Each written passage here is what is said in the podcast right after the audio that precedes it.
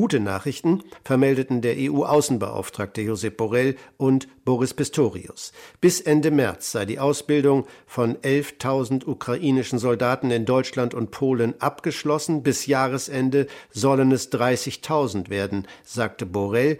Und der Bundesverteidigungsminister erklärte, Ich kann Ihnen mitteilen, dass ich gerade eben erfahren habe, dass die 18 deutschen Leopard 2A6 Panzer und die drei portugiesischen noch in diesem Monat alle gemeinsam in die Ukraine zusammen mit ausgebildeten Besatzungen dann ins Einsatzgebiet kommen können. Ansonsten kreiste in Stockholm alles um das Thema Munition. Unterschiedliche Ansichten wurden deutlich. Eigentlich brauchen wir 90 bis 100.000 Schuss Artilleriemunition monatlich, legte Resnikow vor. Sein engster Verbündeter in dieser Sache ist Hannu Pevkur, der estnische Amtskollege.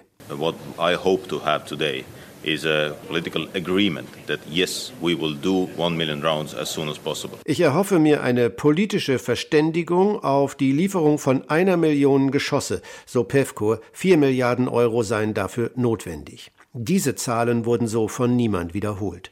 Schon vom Ansatz her gibt es Unterschiede. Josep Borrell sprach von einer notwendigen Kriegsmentalität, die leider notwendig sei. We are in war times and we have to have, a, sorry to say, a war mentality. Thierry Breton als Kommissar für den Binnenmarkt in Stockholm dabei ging noch weiter. Wir müssen in den Modus der Kriegswirtschaft kommen, sagte er. It is absolutely mandatory that uh, we move towards the war economy mode in terms of supply and defense industry. Boris Pistorius widersprach ausdrücklich. Ich mache mir den äh, Begriff Kriegswirtschaft definitiv nicht zu eigen. Die Europäische Union, Deutschland, wir sind nicht im Krieg.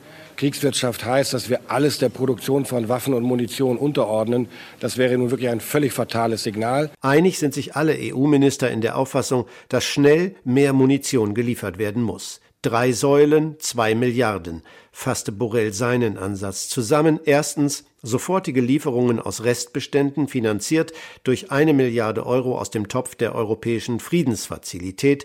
Zweitens der Einstieg in die gemeinsame Beschaffung von Munition massive Aufträge für die Industrie, für die er eine weitere Milliarde vorschlägt, und drittens den mittelfristigen Aufbau neuer Produktionskapazitäten. Entscheidungen dazu sollen am 20. März fallen, wenn sich die EU-Außen- und Verteidigungsminister zur regulären Sitzung in Brüssel treffen.